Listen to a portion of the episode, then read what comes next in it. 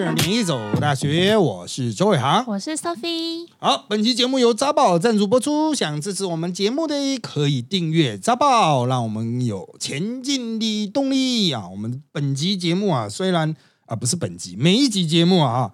都是没什么重要的讯息啊，都是一些很细琐的东西。你想要了解啊，完整的政治圈的各种分析啊，哈，还是请看扎报了啊。就是呃，如果光听这个节目，会觉得啊，这太八卦了哈。请大家支持我们啊，就是稍微有点深入的内容，我们都放在扎报的内报哈，外报就只是一个简单的标题这样。好，那这个首先我们来做一个更正啦，哈，我们上周讲那个吕杰开球啊，一百三十几，实际上他开是一百零七的公里啊，时速啊也是很快的啊，因为你毕竟啊只是上去丢球马上下来哈，一百三十几是另外一个史上最快的人啊，他创下了记录了哈。好，那在此做个简单更正，那这个其实我们今天的录音顺序是反过来，我先去录了《吕氏战国 battle》。然后再来录这个，这个不能讲啊，回办公室来录。那么，所以可这个完全是发生在一个小时之前的事情。什么样的事情呢？就是啊，吕杰他有两个主要的节目啊，一个就是这个《吕氏战国》是在华视的，另外一个是《岂有此吕》是在 ET Today 的啊。结果他刚刚呢一直讲错。开场的时候讲到欢迎大家收看《岂有此理》啊，靠背哦，讲错了，完全讲到那个。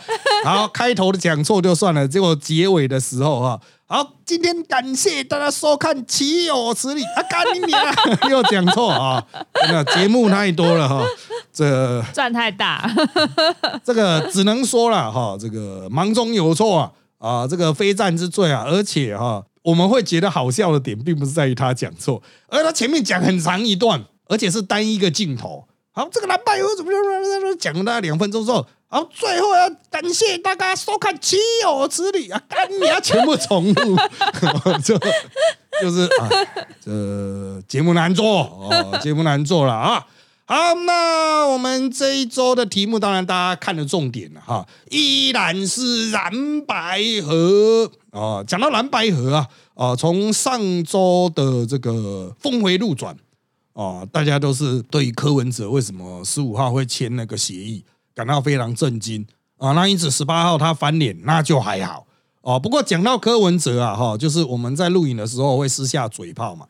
高嘉瑜在四年前跟柯文哲走的蛮近的哦，然后到二零就骑到去年底的选举哦，都一度被怀疑就是哎他会去支持黄珊珊嘛？当然最后面高嘉瑜还是支持陈时中啊啊！那高嘉瑜现在当然是说哦，就是他已经变成了第八代科黑啊，因为现在最新出来是第九代啊，他说他是第八代科黑这样子啊，那。当然，这个对面就一直吐槽他啊！你不是之前也是跟柯文哲走很近呐？你看现在怎么样？巴拉巴拉巴拉讲一堆啊！那高嘉宇的结论就是，我就是容易被男人骗，怎么样 啊？这个这 这个是很无敌的，别人讲不行啦，哦，他讲就可以了哈。大家他一讲，大家都闭嘴啊呃，好呃 柯啊认证啊，容易被男人骗的人啊。那这个讲到林炳书，他现在还关着。哦，还被关在监狱，因为他就是缓刑出来又再犯嘛，又被抓回去。然后呢，这个关于林炳书，高嘉瑜不是不能谈哦，他就说啊，我就被男人骗呐，我就是怎么样怎么样啊，他有点自嘲了哈。可是大家也不敢追加嘛啊。不过就像我先前在其他地方讲过，高嘉有被邀请去那个沙泰尔的岩上啊，但是他觉得他心理上没办法克服啊，就是这一个事件被拿出来。就是被别人讲是不行的啊！那当然，当时也有人说：“哎，熊熊都去了，熊熊都可以自嘲啊！”那这个呃，刚才也说我又不是熊熊啊，我没办法啊！那这个我觉得就是，其实地狱梗这种东西哦，我们通常讲就是，哎，这个别人讲很容易翻车啊啊！就是自己讲就但自嘲一定都是比较 OK 了，而且你自嘲完之后哈，别人也不敢再追加。啊，所以就是有梗就自己先用掉啊！我这建议这个各位有梗的人啊，你越不敢谈哈，这个人家就越爱攻啊！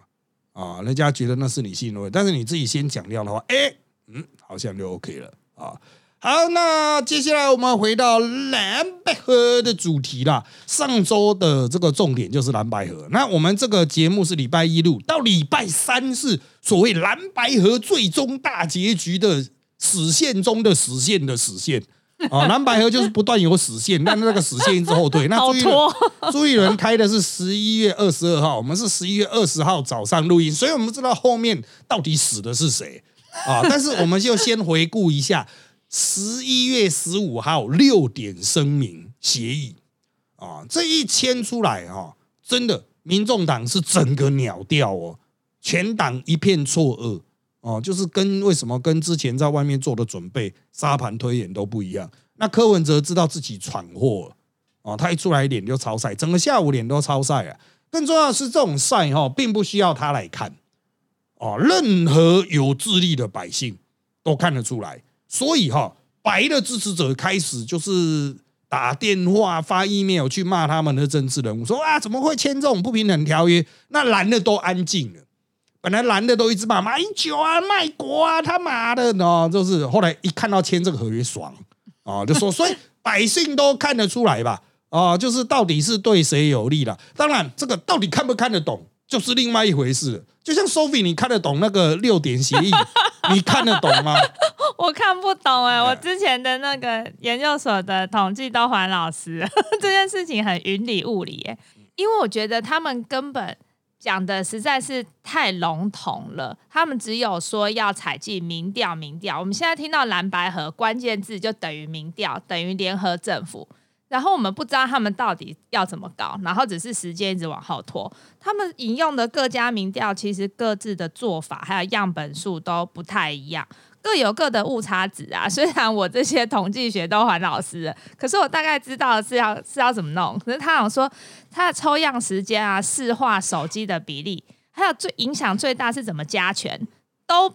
不太一样，所以他们在争论这个，我觉得几趴真的不是重点哎，他们到底有没有团结的心呐？虽然我本来好像就不会投他，但 是他们到底有没有要团结啊？联合政府的前提好像是要两个政党很具体的结盟，说政策上要什么共识，他要带我们走向哪里都没有听到，感觉真的很像民进党说了他们在分赃分权。就是他们应该要先把这个搞清楚啊，要先宣传，跟我们宣达怎么选前两个月还在全力斗争，这样我们会觉得说，他们如果真的不小心选上，他们要怎么样很合作的一条心带领台湾？好的，其实哈也有另外一种声音是认为他妈的签这种很蠢的合约，干要怎么领导台湾啊？这种莫名其妙合约的乱签呐！一般来讲，这个问题它可以学术解决。大家就翻统计学啊、民调方法啊的那个理论，就是完全依照学术主流定义去操作即可。所以这个合约啊定的很笼统，但是呢，大家就拿课本来对，课本的定义写什么嘛？哦，那个就找学界大的啊，理论上找三个是为了比较快敲出事情啊，他可不可以找十个、找二十个民调专家？哦，其实也是可以的，但就怕开了两两天都还没开出来。好，那它是有科学答案的。那为什么现在会有什么三趴六趴啦？刚刚讲加权啦、误差范围啦、信心啊、信赖啦、信效度啦，你阿妈要嘴哦。我有问我阿公，阿公说哎听无啦，因为他其实很深蓝。我们家里的人就大家很民主，每个人喜欢的都不一样。阿公说听无啦，我就说这个。你觉得那个柯文哲说让六趴，你有没有觉得你们国民党很坏？他说什么让几趴听不啦？就是他对对啊，老一点的连趴是什么都不知道。好，这一个哈不用那么难。这个约签下去的时候，就是对柯文哲极不利的。就学术上来说，所以柯文哲唯一能够做的就是宾德哦，就是我不认为什么你没有写？你看，你看这个协议。他妈的 没有数字啊！干我不能接受，奇怪啊！所以嗯，这个就是干你为什么要签嘛？对呀啊！所以重点是你为什么要签这种没有任何数字、弹性空间那么大？你不懂统计学的话，你就不要在那边乱签了。所以柯文哲最大的问题就是他少了幕僚，他完全是个废物啊！啊，他完全是个低能儿，而且重点是人家有三个啊，你怎么会接受这样子的场合？哦，所以重点是到底在里面为什么柯文哲要签呐？到底里面在讲什么？柯文哲事后有说没有，我没有什么把柄被中国握住，我没有啊，这个当然他可以自己讲啊，但是也要朱立伦说嘛。哦，朱立说哦，这个的确是没有他的这个把柄啦，哈。但是为什么柯文哲会签？哦，其实我们业界讨论的结果就是柯文哲已经没钱了，他的钱烧完了，烧太凶了啊。柯文哲事后也有碎碎念啊，最近啊，然后他一天要花一百多万，哦，实在受不了，一天一百万呢，一个月就三千万。你说哇，为什么选总统要这么多钱？我跟各位报告，选总统的正常支出啦，就合法支出啊，过去大家都大概都是报三亿多。哦，三亿多，我记得合法的啦。最近几年啊，最近几届啊，好三亿多，你算选一年吧，这除下来不就一天一百万？哇，真好贵哦。对啊，这还是合法的呢，还有那种不合法、偷偷摸摸的哈，那 偷偷摸摸的更多啊啊！所以合法的柯文哲一天就要喷掉一百万，他受不了啊！你会说五月募了七千万，你数学没那么烂的话哈，你会知道七千万每天一百万可以用多久啊？啊，那当然还有很多。大额的啦，哈，但是其实因为就底还有很多私底下烧出去的钱嘛，哦，所以实际上柯文哲应该已经没有钱了。如果要蓝白合的话，国民党一开二十亿啊，哦，二十亿啊，预算啊，怎么分配啊，他凑不出来啊。柯文哲能做的就是，好吧，那我现在就副总统，然后我不要出钱了，就这样，我把所有的钱都集中去帮那个不分区选举，哦，这就是一个下台阶。所以柯文哲本来是决定要下台了，哦，准备要跟你 say goodbye，但是为什么没有 say goodbye？因为黄珊珊等人不让他下轿，哦，因为我们是二十号录音，我们不知道二十二号到底人有没有从轿子上跳下来，啊，但是在二十号的这个时候，还是黄珊珊挟持柯文哲，把他关在轿子里，轿子上锁了，焊死了，啊，柯文哲想要下来尿尿都不行。啊！但是我们都讲说柯文哲的手机会被没收，因为注意人可以直接联络他嘛，这样就有风险啊，就会有就会投降的风险啊，所以可能真的哈，我认为啦，哦，这我纯我个人观点，因为我这个不知道预知二十二号有点难，因为现在一天就会有很多变化啊。但是我认为柯文哲想跳的心意会一路增强，然后最后面他们内部会有碰撞哦，那就牵到黄珊珊到底。敢不敢真的发动兵变？哦，现在是挟持了，哦，就是挟天子以令诸侯啊，哦，但是他敢不敢自己直接发动政变，就把柯文哲关起来，然后就时间到了就直接去报名这样子？哦，我认为就是看黄珊珊有没有这个气魄，因为哈，只要柯文哲最后面终于跟大家谈声不急啊，那些钱能怎么办？选不下去，我觉得就就会爆哎，他们内部就会爆，整个信心会崩溃掉。哦，为什么？因为募不到款是一个很残酷的事情啊！所有人都是花钱的，没有人负责赚钱的啊！这种家庭哪撑得下去啊？嗯啊，这个很现实了啊！好，那当然到了十八号冰斗啊，冰斗的时候的理由是六趴六趴，国民党居然说要六趴，很多人不知道为什么突然三趴变六趴啊！因为柯文哲本来说的是三趴以内我让你啊，就侯科配了，嗯啊。但是呢，最后面写在合约上是误差范围嘛？可是误差范围哈都是正负的。对啊，是正负，这这个最基本的，他不懂吗？这就他妈的哈！他怎么会？他是老花眼镜戴，没有没有度数不够吗？我认为就是他觉得他懂统计学，实际上早忘光了。他觉得他他觉得他懂哦，所以他签的时候没想到这一点。可是我们是一天到晚在弄民调的人啊。我们在讲，哎，干！所以我前礼拜五的时候，就十七号，我在节目上面讲，他妈三趴也有正负啊，这样就六趴呢，到底怎么算？啊，会不会这样冰的？啊，有可能啊！啊，结果第二天果然冰的啊。那当然了，大多数他们的正负好像都是二趴多，但是也会有四五趴。哦，就是这个你要看数量，对啊，因为他做的每一个民调都不一样，对啊，那你要怎么跨民调的比本来就很荒谬，所以他就是你赢这个民调就加一点这样子。简单来说，有九份是大家认为可以进入讨论的民调，那柯文哲先删掉三份，那国民党认为他是五比一，一国民党算法甚至六比零啊，但是一民众党算法是三比三，所以柯文哲都啊翻脸了啦，但重点是。即便依柯文哲的算法也是三比三呢，平手呢，嗯，所以是不是需要其他的条件加进来？比如说被排除的那三份拉进来一起参考哦，因为他原来九份嘛，排除三份，那三份都是侯乙赢的，嗯，哦，那干了人家就您先让你了，这个时候加回来不是应该的吗？但是柯文哲又选择巴库直接撕毁十五号的协议，他都说哎什么什么要踩一点五啦，哦，可是那也只是三比三呐。然后他们就讲，哎呀，这这仔细看都是柯文哲赢了，所以应该推柯文哲。干，那就连十五号都撕毁了嘛。啊，就是完全在八股城到上周，这就是我之前在扎报或是哪里啊，还是节目中都有提到。哦，就是干，就是朱立伦每次谈判就柯文哲老是八股回去更前面的地方，讲一讲就八股回去，讲一讲就八股回去，干他妈的哦，这个这要怎么谈？怎么讨论？要讲一讲就倒退回去了啊！当然这都是谈判的战术嘛，反正我谈不赢你啊，我签了一个烂合约怎么样？我就哭啊，我都躺在地上滚啊，我就闹啊！哦，所以他们还真的有哭啊，柯文哲也哭，大家带着大家一起哭，我就哭啊，我就闹啊，都滚啊！嗯啊，那个当然吴坤里有。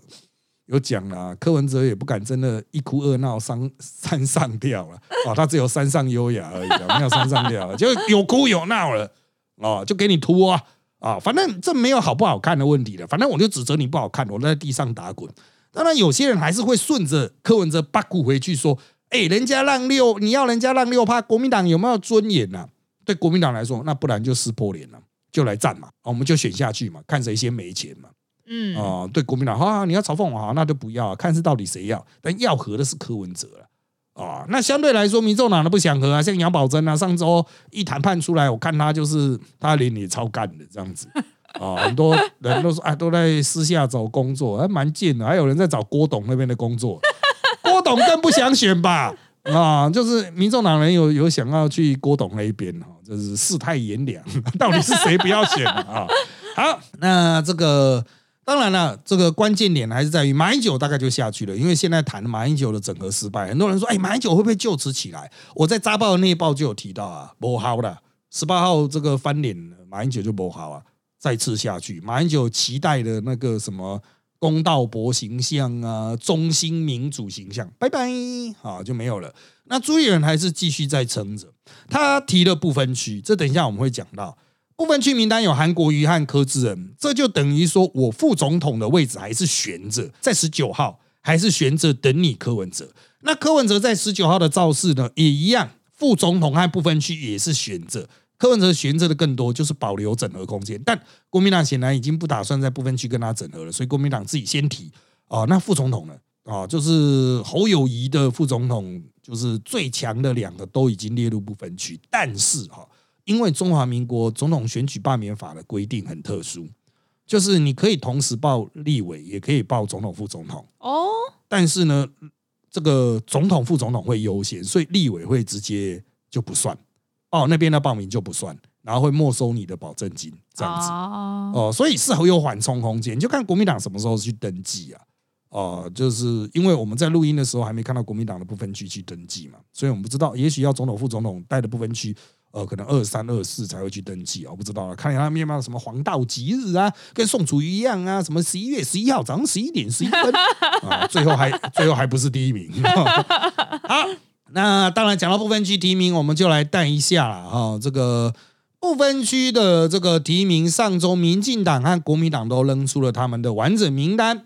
那这个易川呐，在礼拜三获得提名啊，他排名十四，但实质上十六。哦，因为在他前面有七个男生，要补到他的时候，他就是第十六顺位哦。因为要女生先补哦，就是上的话，所以基本上是很难的啦。因为前面的不太可能入格。哦，所以我们认为王一川大概就是空空头候选的 啊。不过他提名当天，他就是啊，为了避风头啊，就没办法录影啊。我们现场就一直嘲笑啊，没有啦，现场就一直 cos 谁啦，啊，英龙晚在啦啊。我们感觉一川老师的声音和他的容貌还在我们的现场啊，希望他赶快回来，大家都在招魂一样。有了，很快就回来了，礼拜五就回来了啊，因为他还是比较主战场是在这个。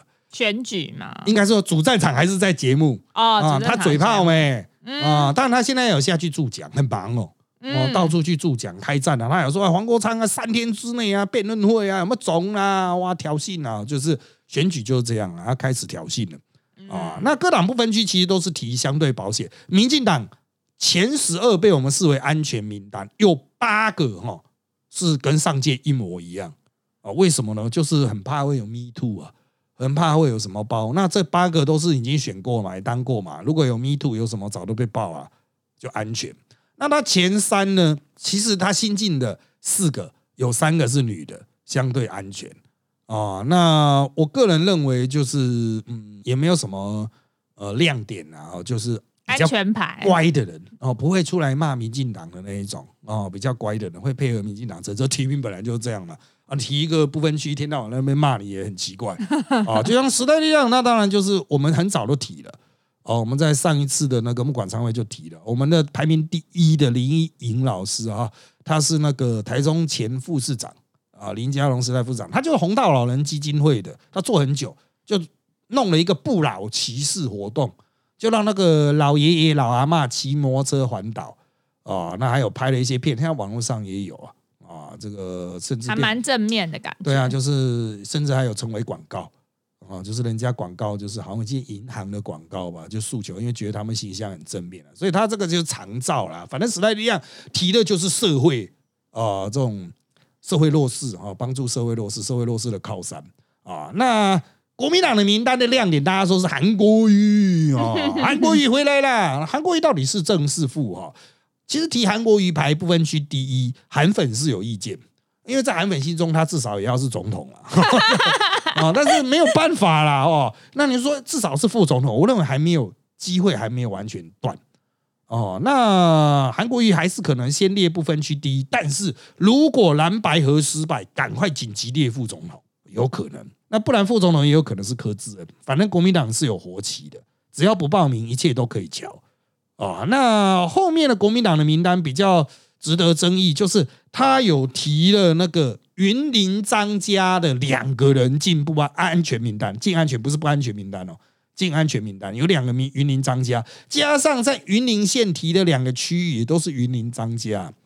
啊，我们都说干这大张帝国啊！他妈的，他如果全上的话，他可以成立党团呢，有够厉害呢，世袭呢，要修哦！哦，当然他就没办法脱党，脱党那两个部分区就拜拜啊！这个影响力之大，那当然云林张家被绑成这样子，那原来郭台铭气球的那一种地方派系靠拢就没了啊！那国民党的名单哈，虽然又被批评是家族政治啦。呃，特定势力背景啦，但是呢，安全相对安全哦，比较不容易出大事哦。不过好像有些人对于其中的什么 AI 专家有一点意见，那我们就继续看下去啊。好，那民众党的名单到我们录音的时候还没有公布，原本十九号要公布的，但是没有公布。那目前据说是有黄国昌，不知道有没有黄珊珊。那上周的亮点就是黄国昌退党之后，立刻加入民众党。啊，那当然，外面一般的批评是相当难看啊。就是过去时代力量有很多人退党啊，但是他们退党之后没有立刻加民进党啊，因为熊派垮啊，至少拖个两年三年啊，先两年三年先挂个时代力量的这个退党那个叫什么退辅会啊，就是退党下来在那边以无党身份啊活动啊，隔一阵子之后再加入民进党。啊，因为大家会觉得说，干马上跑过去，那是实在是熊拍垮，吃相难看，劈腿劈太大。对啊，但黄国昌会选择一退立刻加呢。哦，这个真的很妙，而且他是实际上是同一天，我们早上收到他的退党的申请书，晚上宣布加，他还蛮做自己的哦，真的很妙呢。哦，就是真的是有点难看，所以他走的时候哈，还没有我们还没有骂，我听一些其他的网红，包括 Parkes 啊或者什么。讲到这一块，都觉得这个转的真的太快，有点难看哦。就是平常不太讲政治的那一些啊网红，也都觉得不好垮哦。这就会影响到他们往中间选校扩张的能力，因为本来拉他就是希望能够拉到中间选票。不过不幸的是，因为他在前一天柯文哲才签了不平等条约嘛，所以民众党整个 衰掉。那黄国昌还跳过去，也没拉抬起来啊。哦，反而好像有点跟着一起落水了。他应该进去密室会议帮他看那个统计学，来不及啊！那个时候还不是啊，那个时候还没有进去啊。黄国昌十六号早上还说：“哎呦，他真的也是被吓一跳，他不知道啊，靠腰这个党是怎么样啦？做什么事情大家都是吓一跳啊！这个一人政党就是这样子啊。呃，你们都把这个党的命脉交给皇上，结果皇上那边乱签啊，真的是。”宰相有权能割地啊！啊，这个柯文哲到底在里面做了什么？这就是本集的柯文哲不能讲。然后他真的没有讲啊！啊，那天我看到他就是真的很衰。我大概四点多碰到他吧，柯文哲他十二点签了嘛，四点多看到柯文哲，哎，脸色真的很差。然后人家跟他讲什么他都不回，感觉像失智一样哦，就是心灵受到了严重的震撼。我们这个通常都会让候选人维持一定的心理强度，这就是为什么谈判的时候不是候选人自己去谈的，对呀、好怪啊。中计了，因为国民党他都带了个朱立伦，你没发现吗？公道伯、马英九嘛，然后侯友谊候选人嘛，柯文哲候选人嘛，但你朱立伦是谁啊？为什么你可以在里面？那为什什么柯文哲他没有带人？是有规定他只能一个吗？呃，因为他都北齐啊，他那时候一定要坚持啊，哦我必须留一个幕僚，比如黄珊珊，哦，我要带黄珊珊进去，哦，他就等同是这个党之重臣这样子，这样子还不见得会牵出这个鸟。啊，但是也是有一个可能，也许是柯文哲不可讲的可能，就是他知道如果有这些人在，就签不成，所以他只好把助理支开。啊嗯，，因为他就是要投降了。只要有现场有主战派在，所以出来那个陈自然才会哭哭忧嗯啊，才会在那边拭泪。然后他说啊，没有啦，眼睛泪流一下，屁啦，就是就是现场在吵嘛，被朱立伦呛嘛。那那个女生被那种老阿伯呛，就是北宋啊，那出来掉两滴眼泪很正常啊。啊，那实际上就是真的很不爽，所以陈志安有辞职啊。啊，只是他们就讲说啊，风雨飘摇之际不能再乱了。啊，先撑过十八号再说。那时候就预示了，如果这个战场拉出来，让民众党有上下其手的机会，那么就没得了，没得搞了。好，我们就看最新后面会不会有一些进一步的发展。好，那当然上个礼啊三四啊。峰回路转呐啊！我们扎报的这个社团哈、一天加总那五六百篇，大家都那边嘴炮嘴爆了哦。可是那个时候我有一段时间中离了。哦，就暂时脱离战场，大家都问说：“哎，难道是时代力量在开紧急应变会议啊？因应黄国昌退党吗？”哦，没有这种事，因为我们早就知道他要退党，哦，早就稿子早就写好，只是什么时候发而已。哦，所以第二天就记者会开了，稿子就发了。好，但是重点是当天晚上，我跟范姐他们吃饭，啊，就范姐约吃饭了，范启斐啊，约在他家吃感恩节大餐兼凯莉生日会、非常随便啊，因为也不是感恩节，但真的是凯莉的生日啊，但是大家就来，也没有任何切蛋糕哦、就说啊，反正来吃了，来喝酒了啊，然后到场还有瓜子啊，那还有凯莉的先生大公主啊，但是他很忙啊，因为凯莉在那边喝酒，他就要赶快处理公务啊，非常辛苦。那这个相关的这个进行内容，有些涉及个人隐私的哈，啊我就不会在节目上讲啊，就看他们自己要不要讲啊啊，因为我觉得他们都比我嘴巴还要大啊，应该他们讲一讲，无无意间就会漏风漏出去了啊。那可以讲的部分到底是什么呢？就是啊，从开始啊，我们就可以看到凯莉非常焦躁不安啊。为什么很焦躁不安呢？因为他好像在玩那个手游《魔物猎人》的那个手游，他在抓。他一开始我们要迟到的时候，因为我们赶过去大塞车，呃，我从节目现场直接赶过去嘛。然后凯莉就说什么，嗯嗯、呃都还没到，那那我先在楼下。那范爷就说为什么不上来？他说我我要在你家门口抓啊，抓那个魔物，要杀魔物还是怎么样子啊？那聊到一半哈、他也是很焦躁不安，他讲说嗯。啊，那个如果没事的话，我我我先让我抓一下，先让我砍一下。我说干的话，你室友玩这么急吗？他心不在此啊，啊。他说因为哈跟你们吃饭的过程，我刚才打开来看看到 Ken，然后就百灵果的 Ken，Ken、Ken 的等级超越我了，我这个我不能接受啊，都是因为跟你们在这边脑靠腰了，这沉迷啊啊，都几岁的人呐、啊，三十八岁的人还这么沉迷啊啊，真的，他们这些家伙其实就过得很爽的日子啊，就是一边赚钱一边爽，但是。我必须要说哈，我们其实当天喝的算是呃有在喝啦，没有喝到醉啊。但是我发现凯莉的头脑还是很清醒诶、我和瓜吉两个人大概都只剩十趴了，因为我我和他应该都工作整天了。我看瓜吉一来就已经有点钝了，然后再喝酒就更钝了。我和瓜吉就越来越钝了。哎，后来那个范姐的先生啊。萝卜头来的时候，他在讲英文的时候，干我几乎没办法回嘴 哦，因为他妈的我已经快快要那个功率快降到零了哦。等我想好的时候，他们其实都已经讲，下一趴，都已经讲完了这个议题，我就哦 这样子扒过。可是凯莉到最后面都很敏锐，我想说，干这个人是平常是睡睡白天的吗？啊，他妈的，这个家伙是醒晚上睡白天的吗？怎么会到了晚上十点多还这么醒啊？哦，他是真的超醒了，讲说哦，他的专长怎么样，什么什么东西应该怎么做啊？这个事情要哦干的完全是聊生意的那种 tempo 哦，真的是很佩服。所以啊，很多人会觉得哇，凯莉是傻大姐啊，哦什么的，有时候是这个样子啦。哦，在节目上，在人设的部分是这个样子，可是私底下毕竟社会精英啊，很敏锐啊，至少在当天十六号的晚上十点左右。脑子比我和瓜吉都要行。他一边抓还能一边跟你们谈。对，他就一直嘴一直嘴，哎，这个怎么样？怎么样？怎么样？然后他说他要访一个人，是我认识的。哦，那个等他们节目做出来再说了。哦，然后他就问我说：“这个人怎么访？”我那时候脑已经很钝了呢，我就说：“哦，你就怎么样怎么样就好了。”他就很快速的回回我说：“啊，如果他有什么反应，哎，他们好像说怎样怎样不行。”我想说干啊，你都已经喝成这样，都已经这么晚了，还居然谈事情，还谈的这么啊这么样的。机敏哈，这非常机灵又灵敏啊，真不容易啦。人家能够成功啊啊，其实都是有理由的啊。这个很多人说他哪里算精英啊？等你来跟我开个会，我看你一样，看你的脑子啊，是不是有他那么行啊？我们先灌个三杯红酒再说啊。好了，因为时间关系，我们这集长路看起来就差不多了。今天就到这边吧，拜拜，拜拜。